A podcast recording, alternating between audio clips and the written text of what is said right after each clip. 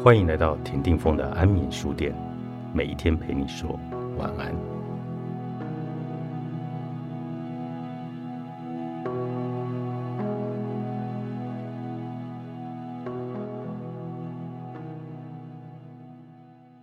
有一天，我和家人一起去添购生活用品，离开商店的时候，发现我们家深紫色的箱型车。被另外一辆汽车刮出了一条条的长长刮痕，我心头一沉，胃隐隐作痛。我们家的车子居然被刮花了，大家都会看到这条刮痕。更糟糕的是，造成这条刮痕的驾驶已经离开现场，没有留下任何联络的方式，我们根本无法找到对方的保险公司来申请理赔。换句话说，如果我们想要修缮刮痕，就要自己付钱。由于我们家的汽车已经很旧了，所以我们不太可能会花钱来做修缮。汽车的美观就这么毁了。一路上，我和小金都在生闷气，一句话也没有说。在沉默中，我开始思索这一场意外对我造成的影响。我为什么会因为箱型车的刮痕而如此的愤怒呢？我认为，因为我们家的箱型车是一大笔投资，我们花费了很多辛苦赚来的钱，也用了很多时间和力气来维护保养。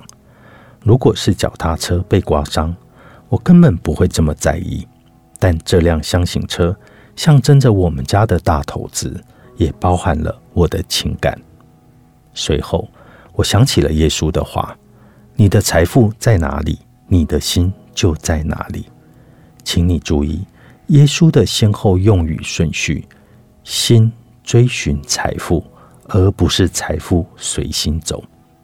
不幸的是，太多的人发挥了心力来追求错误的东西。我们花费了生命追求物质的财富，但财富无法带来永远的幸福。我们买了更大的房子、更快的汽车、更时髦的衣服。更酷炫的电子产品，我们的橱柜明明放满了，却还一直在买更多更多的东西。这样的结果导致堆积如山的物品开始要求我们用更多的时间与力气来维护保养。稍纵即逝的东西无法带来永恒的快乐。我们活在过量的物品里，却永远都不满足。因此。我们每一个人都应该把目光放远，找到真正值得投资的事物，投入我们的心灵，才能得到真正的快乐、永恒的目标与不朽的自我实现。而我的重点就是家庭、朋友、灵性修养以及内心相信的目标。我们应该把更多的时间、能量和财务资源投入在正确的地方。极简的生活。能够让我们变得更慷慨，并懂得付出。事实上，我见证了极简主义如何成为永恒不渝的追求，以及通往伟大生活的捷径。也许很多人都想变得慷慨，但是他们必须先解放自己，不再过度花费，拒绝累积过多的物品，否则永远也无法成功。把自己过度拥有的物品转变成为协助他人生命的供给，能够增添生命的富足色彩。我们越是加快脚步，理解奉献的真理，就越是能够尽快看见彼此生命的潜力。因此，慷慨不是极简主义的成果，而是极简主义的动力。无论近在咫尺的邻居，或者远在天边的陌生人。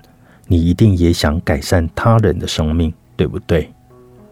本章的重点在于奉献你不需要的物品、多余的金钱和空闲的时间，施与受都会因此获得更美好的结果。